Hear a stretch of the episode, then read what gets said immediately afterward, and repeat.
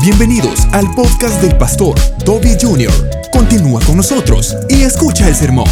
Cómo amar a un amigo. La palabra del Señor afirma y dice, os doy un nuevo mandamiento, ¿ah? que os améis los unos a los otros. Pero ¿cómo amar a un amigo? ¿Cómo amar a un amigo? La soledad nos está llevando a cometer imprudencias. Le hice y le di la ilustración del día de ayer que estando en casa en horas de la tarde, regáleme monitores, estaba ya desesperado porque muchas veces uno necesita una llamadita, uno necesita una palmadita. Y dice la palabra del Señor que no hay amigo más grande que aquel que pone su vida por otro. Amén, iglesia.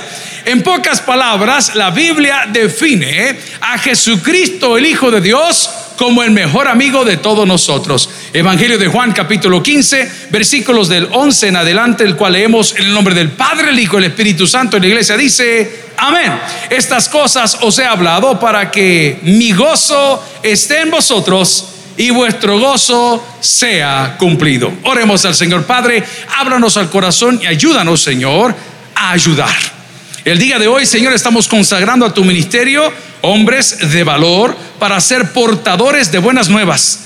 Danos la sabiduría y la humildad para poder hacerlo en tu nombre y para tu honra y gloria. En Cristo Jesús le pedimos todo. La iglesia dice, amén. Pueden sentarse, amigos y hermanos. La primera forma como yo puedo amar a un amigo es acercándolo al camino de la vida. Acercándolo al camino de la vida. Muchos de nosotros tenemos que entender que nuestras palabras y nuestras acciones motivan a personas a seguir a Cristo o motivan a dejar o abandonar los caminos del Señor. Me preguntaban un par de amigos por ahí, mira, y has visto a fulano, y has visto a Mengano, y has visto a Perencejo. Les digo, mira, esos no son amigos. Amigos son aquellos que te acercan al camino de la vida. Repítelo conmigo. Amigos son aquellos que te acercan al camino de la vida. Un amigo se goza cuando usted triunfa. Un amigo se goza cuando usted crece. Un amigo se goza cuando usted compra su primer casa, segunda, tercera o quinta. Un amigo se goza cuando usted se casa. Y quiero decirte que Dios se goza de ver a sus hijos prósperos. Es por eso que el día de hoy queremos ayudar a ayudar. Y queremos que tú puedas analizar quiénes son verdaderamente tus amigos. He venido insistiendo con esto en los últimos meses, porque hay personas que tienen apariencia de piedad, pero su corazón está maquinando en contra de ti. La palabra del Señor me dice en Proverbios capítulo 17, versículo 17, en todo tiempo ama el amigo y es como un hermano en tiempo de angustia. Aquí hay un verbo importante, en todo tiempo, en todo tiempo, en las buenas y en las malas. ¿Cuántos de nosotros nos hemos metido en líos y no quiero venir a despotricar mi vida delante de ustedes que estoy aburrido contarles tantas cosas? Pero ¿cuántos de nosotros notamos que cuando los problemas vienen, los primeros que salen corriendo son aquellos que suponían eran tus amigos? ¿Cuántos de nosotros vemos que cuando las cosas se pusieron mal o te sacaron un mal comentario, te hicieron una publicación, te levantaron un rumor, los primeros que salieron corriendo fueron tus amigos, no así Cristo? La palabra del Señor nos narra una porción en el Nuevo Testamento donde una mujer que había sido sorprendida en adulterio había sido atrapada por los religiosos, porque la religión atrapa. Diga conmigo, la religión atrapa. La religión no ayuda, la religión atrapa, la religión complica, la religión juzga, la religión saca, echa fuera, la religión priva, no así Jesucristo que es el camino de vida. Y esa mujer había sido atrapada y descubierta en el mismo acto del adulterio. Ay, amigo y hermano, qué difícil era para aquella época estar en esta situación. En pocas palabras, la agarraron con las manos en la masa. Y para poder acusarla, según la ley de estos fariseos, saduceos, herodianos, escribas, publicanos, había que ser testigo ocular de lo que había estado pasando. O sea que no es que lo agarraron así de feo, sino que la señora tenía esa mala costumbre. Pero ¿por qué no hablan del caballero? ¿Por qué solo hablan de la mujer? ¿Por qué no están juzgando al hombre que había llegado o como cliente o como amigo? Porque siempre están imputando todo a la mujer.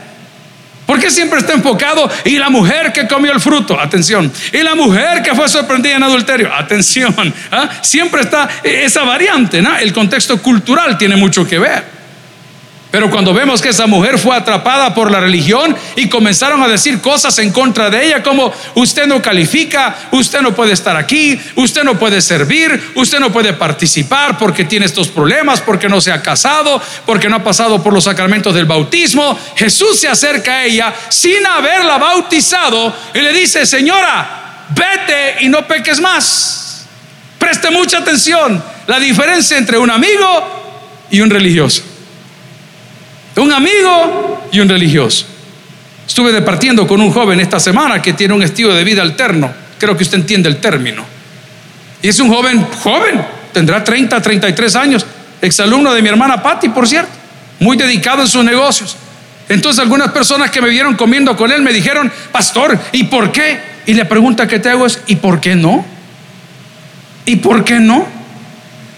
El hecho, mis amigos y hermanos, que mis pastores el día de hoy ordenados al ministerio tengan una Biblia, un diploma, un kipá y un talit, no los pone por encima de nadie, los pone por debajo de todos. ¿Sabe qué dice la Biblia? El que quiera ser grande, que se ponga a servir. ¿Sabes qué dijo Cristo? Yo no he ido a buscar y a salvar lo que se había perdido. Jesucristo te ama en todo momento. Por eso el proverbista dice, en todo tiempo ama el amigo.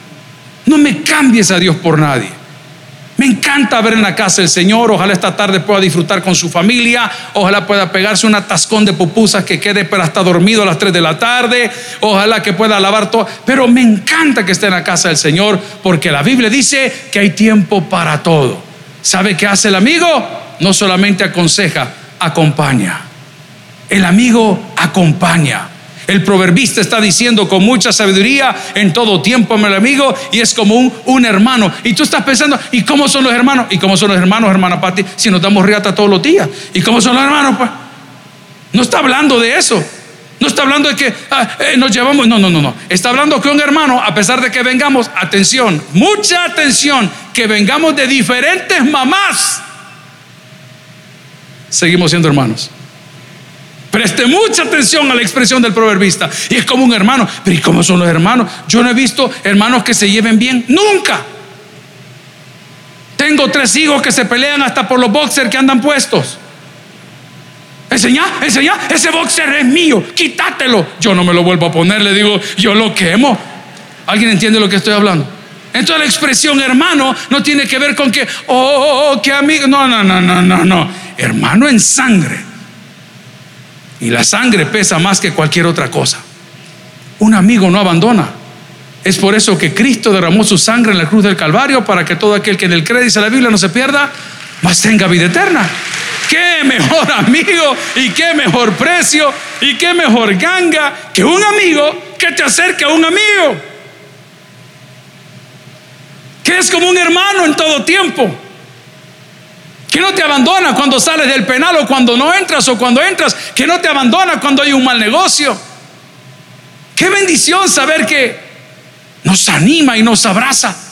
Por eso su palabra en Proverbios 17, 17 dice, en todo tiempo ama el amigo y es como un hermano en tiempo de angustia. Llegamos a Los Ángeles, California, 72 horas nada más, así volamos casi siempre, de viernes para lunes, de viernes para lunes, de viernes para lunes. El vuelo dura 6 horas y lo que sale al aeropuerto son dos horas, son ocho, ya se le quemó otro día. Pero desde que llegamos y aterrizamos con el pastor Carlos, era una reunión y otra reunión y otra reunión. Y era un amigo acercándome a otro amigo. ¿Cómo son tus amigos? ¿A dónde te invitan tus amigos? ¿Cuántas veces, y se lo he contado tres veces este fin de semana, porque sucedió esta semana, el día jueves yo decía, yo quiero estar rodeado de gente de bien. Está rodeado de muchas cosas por el trabajo que uno tiene. Y si usted está en venta, usted sabe lo que le hago. Hay clientes buenos, clientes difíciles, clientes complicadísimos. Pero dije, no, señor, pero yo no tengo ganas de nada. ¿Cómo le puedo hacer para decirle a mis amigos, hey, vengan a la oficina? ¿Por qué no nos ponemos a orar? Hay un club de motos que fundó mi papá hace muchos años y yo he retomado ahí las cartas en el asunto.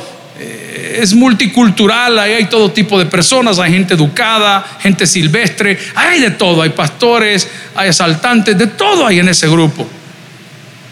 Pero tenemos un decálogo. Y ese decálogo habla de las reglas, de las normas, de los principios. Y, muchos de esos principios, esas reglas, esas normas se estaban violando. Y esta semana dije, ¿saben qué? Antes de volver a salir, nos vamos a pegar una encerrona de oración. Nos vamos a parar en encerrona de oración. Yo no quiero quedar con el cargo de conciencia que nunca les dije. Porque un amigo te acerca a otro amigo. En otras palabras, un amigo te acerca a Dios. La palabra del Señor en Proverbios capítulo 27, versículo 10, nos dice que un amigo es aquel que anima nuestros días con motivación cristiana. Y la palabra dice, no dejes a tu amigo, ni al amigo de tu padre, ni vayas a la casa de tu hermano en el día de tu aflicción. Mejor es un vecino cerca que un hermano dice la palabra lejos. Voy a explotar la frase no dejes. No dejando de congregaros como algunos tienen por costumbre. No podemos hablar con Dios a la distancia. El culto de las once tengo un sermón titulado Tropezaderos de tu fe. Pero no podemos hablar con Dios a la distancia.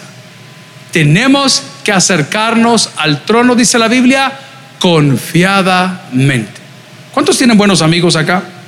Voy a definir un buen amigo. Un buen amigo es aquel que te presta el baño en cualquier situación. Amén. Ese es un buen amigo. No importa qué número vas a ir a dejar por ahí, el amigo dice, pasa adelante, no hay ningún problema. voy a volver a preguntar, ¿cuántos tienen buenos amigos aquí? Okay. Buenos amigos, amigas, sería que dice, ay, mira, fíjate que, mira fulana, tengo una emergencia. Su amiga inmediatamente, no te preocupes, venite para la casa que aquí lo arreglamos. Se me juntó el ganado, aquí te lo arreglo, le dice a mí, pues es una amiga buena. ¿ah? ¿Qué hacen tus amigos? ¿Te animan con palabras de vida? Yo tengo amigos que sé que solo están esperando que uno cometa un error para reventarlo en el bullying que hacemos entre amigos. No así Cristo. Cristo en su misericordia cree en nosotros. Y cuando nosotros estamos desanimados, siéntalo en cualquier lugar, hermano. No se preocupe que vamos a interrumpir un culto por una persona. Cuando nosotros estamos caminando con Cristo, entendemos que el Señor nos anima siempre, aún en nuestros momentos más difíciles.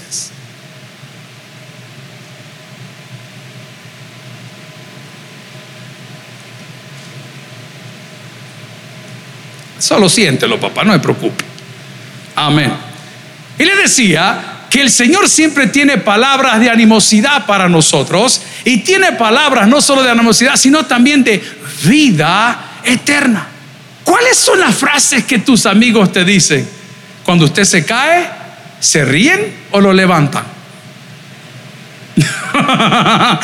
¡Qué cachimba! Perdón, ¡qué golpe el que te metiste! Esos son nuestros amigos y usted lo sabe. Hoy si te has metido en un buen lío, mira, ellos son nuestros amigos. ¿Sabes qué dice Cristo para sus amigos? Yo soy el camino, la verdad y la vida, y nadie viene al Padre si no es por mí. Qué gran amigo nos es Cristo que siempre extiende sus brazos de amor a través de algo que muchos hemos perdido, que se llama empatía. Usted sabe que dentro de una organización compleja como es una iglesia, hay buenos obreros y malos obreros. Nosotros no apoyamos divisiones. No lo hacemos. Hermanos, ustedes lo saben. No apoyamos divisiones. Un grupo de personas complicadas y caprichosas y no cristianas están fustigando a uno de mis pastores en el área de Houston. Entonces siempre hay buitres, ¿no? Que están rodeando a estas personas para ir a dar una vuelta, para ir a exhibir lo que creen que pueden dar sin entender nada. Y esta mañana yo levanté el teléfono y le hablé a mi pastor de la zona y dije, ¿sabes qué? Vos y yo somos amigos. ¿Sabes para qué te hablo? I want to give you assurance. Te quiero asegurar que nuestra amistad no depende de las malcradezas de tu amigo. No.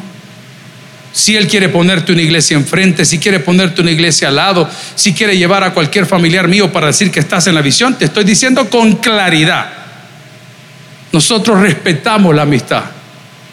Y me dice el amigo, hey, gracias, pastor. Yo estaba un poco desanimado, me dijo. Yo me sentí útil porque siempre fui un mal amigo. Toda la vida di malos ejemplos a medio mundo, nunca di buenos consejos. Yo no invitaba a nadie a venir a la iglesia, yo no invitaba a nada, nunca. Pero conocí a alguien que sí lo hizo. Y ese era Cristo. Y cada vez que yo me le quería escabullir, él me entendía sus cuerdas de amor. como dice esa alabanza, sus cuerdas de amor cayeron sobre mí. ¿Qué más amigo quieres que Cristo? ¿Qué es más amigo quieres que ese Espíritu Santo que Él como arras, como garantía deposita en nosotros cuando abrimos nuestro corazón? Pero vamos a la pregunta, ¿cómo puedo yo amar a un amigo? Y el primer punto fue acercándolo a otro amigo y este amigo me refiero a Cristo. La palabra del Señor, si busquen Proverbios capítulo 18, versículo 24, nos dice que un amigo no juzga la situación por la cual atraviesa su otro amigo. Proverbios 18, 24 dice, el hombre que tiene amigos ha de mostrarse como amigo. ¿Saben en qué lío me he metido yo? Tengo dos amigos que cambiaron de mujer. Mire qué buenos son mis amigos. son los perversos. No sé si me entienden.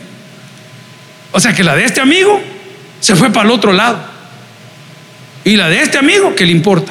Ah, mire, bien metido los hermanos. ¿Para dónde agarró? Pero los dos son mis amigos. Y yo digo, ¿y qué hago? ¿Y cómo, cómo? A ver, mis pastores recién graduados, pollitos, ¿ah? ¿Qué le vamos a decir? Esa mujer es adúltera, típico religioso. ¿ah? ¿Y qué le va a decir? Y aquí dice la Biblia, yo pongo delante de vosotros el camino de la vida. Y el camino, eso es todo lo que tiene que hacer el amigo. Pero pastor, ¿y, ¿y usted qué hizo? ¿Contarle el chambre? No toco el tema. Simplemente lo abrazo y le digo, hey, amigo, Dios te quita lo bueno para darte lo mejor. No estés llorando sobre leche derramada. Pero un amigo, como Cristo es amigo con nosotros, según lo que leemos en Proverbios 18, 24, dice, el hombre que tiene amigos ha de mostrarse amigo. Y amigo hay más unido, que dice la palabra, que un hermano. Cristo el día de hoy nos abraza. Cristo el día de hoy nos ayuda. Cristo el día de hoy, atención, guarda silencio delante de nuestras necedades para que conozcamos qué es su misericordia. Cristo guarda silencio de nuestras debilidades para que entendamos en qué consiste su misericordia. Pero pregunto en esta mañana, amigos y hermanos, ¿habrá algún impedimento para venir a los pies de Cristo siendo Cristo tu mejor amigo? Vuelvo al texto inicial en Juan capítulo 15, versículo 11 en adelante, cuando decía, estas cosas os he hablado para que mi gozo esté en vosotros. Cuando usted camina de la mano de Dios, lo primero que Dios pone en su cara es una sonrisa. ¿Alguien dice amén esta mañana? ¿Y por qué hay una sonrisa, pastor? Porque hay esperanza. Ayer se graduaron algunos hermanos de las iglesias filiales. Vinieron de Usulután, de San Miguel, aquí cerquita de Santiago Texacuangos y de muchas otras iglesias. Y usted notaba cuando los graduandos subían al podio y a nosotros nos tocaba no extender la mano por cuestiones de COVID solo entregar los diplomas. Pero era bien curioso ver la actitud de los graduandos, de los que subieron, no menos de 15, yo no los graduaba. No, es dar una cobertura que no tiene, es acompañar algo que no sienten, es promover algo que va a fracasar. Subió una de las graduandos y le digo a Jorge, ¿y a esta mujer quién la dejó subir con minifalda ordenarse para el ministerio? Inmediatamente, pastor, y yo le dije, ¿Y qué le dijiste? Que era más corta, le dijo Jorge, amén. El pecado. Y dije yo, bueno, imagínate si esta es la graduación, imagínate el día de la fiesta. Va a ir en leotardo la vieja dando vueltas ahí con todo. ¿O no? ¿Mm? ¿Y los otros ocho soberbios que subieron viendo para el suelo? No, le dije. Esto a mí no me representa. Si algo pone Dios en nuestro corazón como amigo, es gozo. Qué bonito es encontrarse con viejas amistades. Les he contado que por seis años estuvimos bastante separados de este amigo que visité, pero el día que nos reencontramos en el aeropuerto, no me lo van a creer, era como que ayer dejamos de hablar. Hey, brother, ¿y qué tal su mamá? ¿Y qué tal su papá y su hermano? Y mire cómo va fulano. Usted entra en una confianza maravillosa y es el gozo que esta mañana yo desearía que usted se lleve en su corazón. No el gozo mío ni el de nadie, el gozo de Cristo, por el cual se humilló a lo sumo. Y habiendo llegado a esa humillación, llegó a la muerte y muerte de cruz. Y fue ahí donde Dios le había prometido y le cumplió y le dijo que lo sentaría en lugares celestiales. ¿Habrá alguien esta mañana que quiera tener una doble porción de gozo en su vida?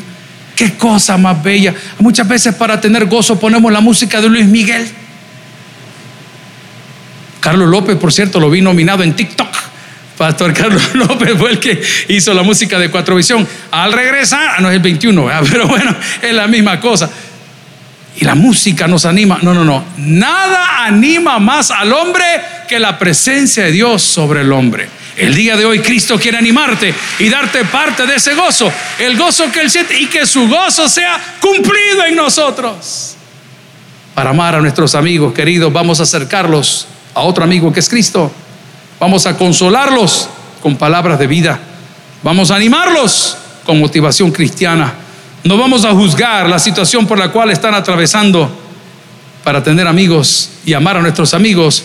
Vamos a dar espacio a su dolor. Vea lo que dice, por favor, Proverbios 17, 9. El que cubre la falta busca amistad, mas el que la divulga, dice la palabra, aparta al amigo. Lea la primera frase conmigo. El que cubre la falta, que busca, ok.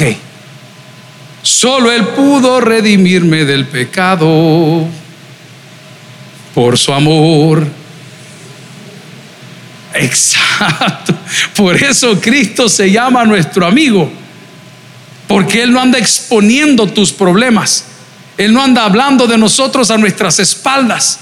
Él no anda enseñando nuestros defectos delante de nadie, sino que en su amor maravilloso y en la amistad que la pone a través de Dios, Él cubre multitud de pecados y por eso la Biblia le llama y lo afirma, he aquí el Cordero de Dios que quita el pecado del mundo. ¿Habrá otro amigo? ¿Cómo es? No, tú conoces personas que son muy buenas, que se hacen las que no pasa nada. No, sí, pero ¿habrá otro amigo como Jesús? ¿Y, por qué lo estoy predicando de una forma tan básica? Porque la gente tiene miedo de venir a las iglesias.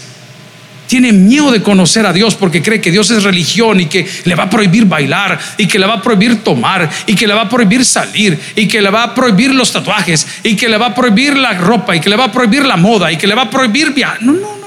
En absoluto. Él convence de pecado, que son dos cosas diferentes. ¿Hay mujeres en la casa del Señor? ¿Cómo le dice usted a su esposo, a su pareja? Amame, soy tu mujer. Vea que no. ¿Cómo lo convence usted? Tres atomizadas de splash de vainilla. Allá ve el pasmado. ¿eh? ¿Eh? ¿Eh? ¿Cómo hace? ¿Cómo pide las cositas que usted quiere?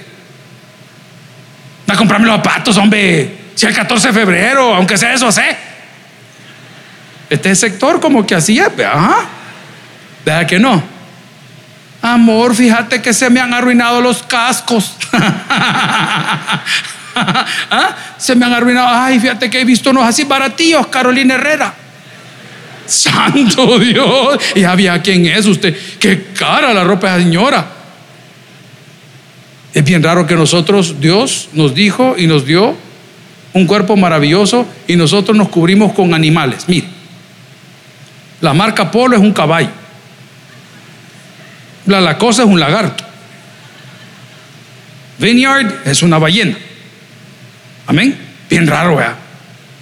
Aquí el gran animal en el pecho. Como que no fuera el gran animal, así nomás. Pero la palabra del Señor me dice el día de hoy que él da espacio a nuestro dolor, porque es en el dolor, atención, donde se conocen los buenos amigos. Es ahí.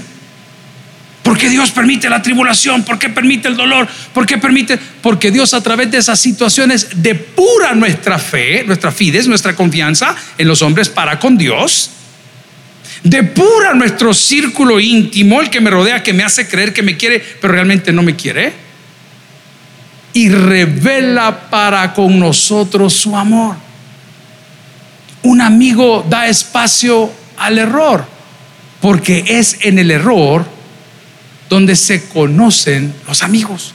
Llegando a uno de los penales acá en El Salvador, encontré un hombre que había trabajado en el área de seguridad con mi padre. Y tan pronto me dice, hey pastor, qué bendición, mire, sintiendo mucho de su papá. Y, y por favor, yo quiero que me perdone. Me decía, pero, pero ¿por qué te tengo que perdonar yo? yo? ¿Qué me has hecho a mí? No, yo quiero que me perdone, me dijo, porque me adivina dónde estoy. Mariona se llama. ¿ah? ¿Y, y, y qué te puedo decir? Yo no tengo nada que perdonarte, hijo. Estas son las situaciones que hicieron que conocieras aquel que te motiva a pedir perdón. ¿Alguien entendió lo raro que acabo de decir? ¿Ah?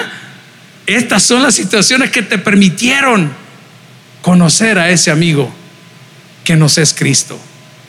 La palabra dice en Proverbios 17, 9, el que cubre la falta busca amistad. ¿Sabes qué ha hecho Dios a través de Jesucristo? Buscarnos a cada uno de nosotros. Ayer en la tarde, mientras les contaba que estaba desesperado en la casa, viendo para arriba, para abajo, para adentro y para el centro, amén. Y que estaba tan aburrido que hasta ganas de pintarme las uñas de colores, como estaba una de cada color. Miren, no han indias, hermana, por el amor de Dios. si usted te le anda pulsar en la par, por favor, hermana, Dios ya pasó. Es su pasada manera de vivir. Foxy, eso ya pasó encontré algo en Netflix que usted necesita ver. Y mire que yo no recomiendo porquerías. Es una serie de un muchacho judío que estafa a millones con millones de dólares a personas a través de una app que se llama Tinder, que algunas personas sabrán de qué es y los que no, ni la busquen. Y comienza a tocar una, comienza a tocar millones de dólares, llevando estilos de vida terribles para probar que les amaba. 250 mil dólares a una, 150 mil dólares a otra, 50 mil dólares a otra. Hoteles, lujos, aviones, carros. Presten atención porque aquí viene el nudo.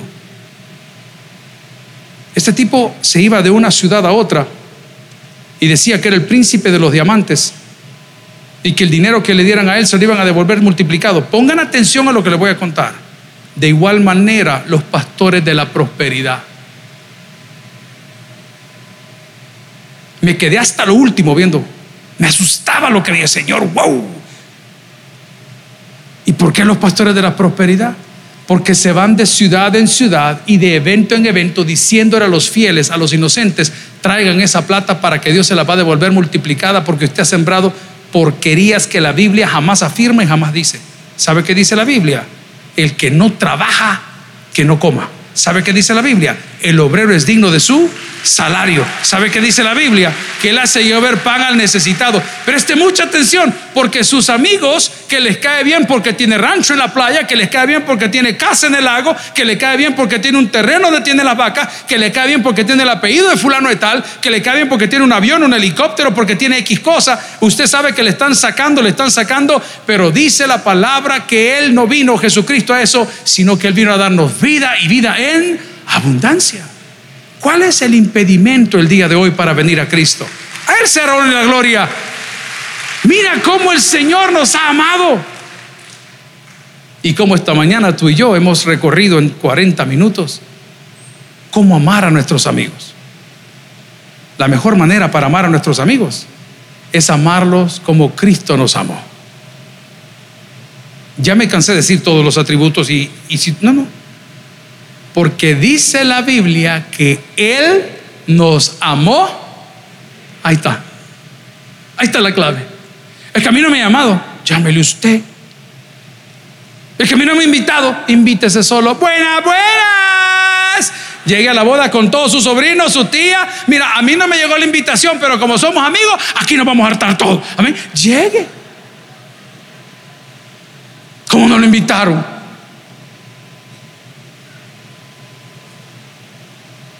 Amigos, hermanos, qué lindo es Jesús. Que cuando estábamos muertos en nuestros delitos y pecados, Él nos dio vida. Mire qué lindo. Él nos dio vida, sopló el ruah, el hálito de vida en nosotros, que creímos que teníamos todo hecho, que creímos que teníamos buenos amigos, que creíamos que teníamos buenos contactos, ignorando lo que se ha predicado por muchos años en este lugar, que quien tiene a Cristo, lo tiene todo. Finalmente, gloria al Señor, puedo decirlo, ¿cómo puedo sostener mi amistad para con Cristo? Que es el punto del sermón del día de hoy. La palabra del Señor en 1 Corintios capítulo 15, versículo 33 nos dice, no erréis, no erréis. Vamos a ponerlo por ahí de dos formas, errar de equivocarnos, y voy a aplicar el verbo como no está escrito ni descrito, y errar de errar a un animal. No lo intente, hermano, no lo va a lograr. Usted es el reflejo de la gente que lo rodea. No lo intente. No diga, yo lo voy a cambiar, señorita, por el amor de Dios mismo. Le he dicho, usted no va a cambiar a ese muchacho que no es cristiano. No lo va a cambiar. La ilustración es bien fácil, lo han hecho por años los pastores. Me voy a la orilla, le pido que mi hermano me dé la mano. Comenzamos a forcejear. ¿Quién va a ganar? Él me, he's gonna pull me down, me va a bajar. No lo va a lograr. Usted no puede establecer una relación amorosa con una persona que no sea cristiana creyendo que usted la va a cambiar. Con que no la cambió el Espíritu Santo, ¿cómo la va a cambiar usted? No, pero es que ese es mi ministerio. yo diría que ese es un negocio. No, es que yo voy y, yo le voy a hablar de Cristo mientras nos pegamos el primer revoltón. Y vamos a terminar orando los dos. Ya va a ver, pastor, yo lo voy a... Ay, hija linda. ¿Cuántas generaciones? 45 años viendo la misma historia.